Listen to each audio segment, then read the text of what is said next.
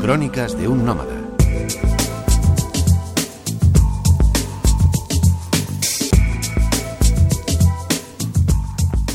Hola amigos, hoy nos espera un largo viaje a un destino lejano y exótico, Nueva Guinea Papúa, que es tras Groenlandia la mayor isla del planeta, un inmenso pedazo de tierra separado del continente australiano al que pertenece geológicamente por las someras aguas del mar de Arafura.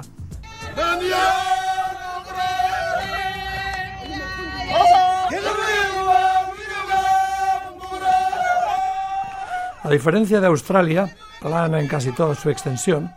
en Nueva Guinea el choque de dos gigantescas placas tectónicas levantó una cordillera de montañas que recorre la isla longitudinalmente en toda su extensión,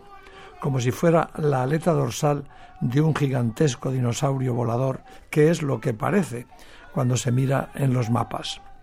La cabeza la constituye una península apropiadamente denominada cabeza de pájaro,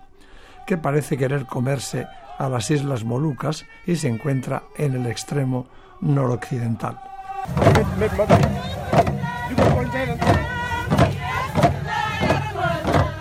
Saavedra, pariente de Hernán Cortés, fue quien primero la exploró en 1528 y más extensamente en 1529, recorriendo más de 500 leguas de su costa septentrional en un vano intento de encontrar una ruta que le permitiera regresar a Nueva España, que así se llamaba América entonces. Saavedra bautizó la isla llamándola Isla del Oro, porque las trazas de ese metal que encontró en sus ríos le hicieron entender que, habría oro en sus entrañas. Y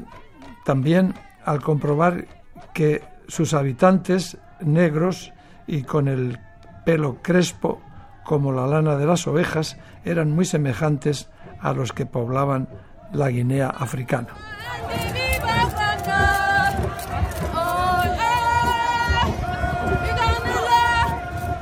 España llegó al Pacífico buscando disputar las florecientes especierías a Portugal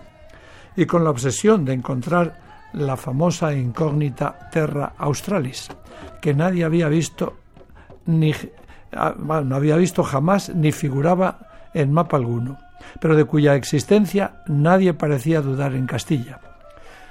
Sin ánimo conquistador, tras el enorme esfuerzo y desgaste que había supuesto la empresa americana, las sucesivas expediciones españolas se limitaron a bautizar las numerosas islas que encontraban. Así pues, fueron los holandeses ya en el siglo XIX quienes primero se establecieron en la mitad occidental de Nueva Guinea para comerciar con las especies. Posteriormente, ingleses y alemanes se repartirían la mitad oriental, quedándose los germanos con las tierras al norte de la cordillera central y las islas del mar de Bismarck, y los ingleses todo el territorio meridional que se extiende desde la cordillera central hasta el mar del Coral. Esta mitad oriental de la gran isla de Nueva Guinea y las islas periféricas de los mares de Bismarck, Solomon y Coral es lo que hoy constituye el territorio de Nueva Guinea Papúa, país independiente por mandato de la ONU desde 1975.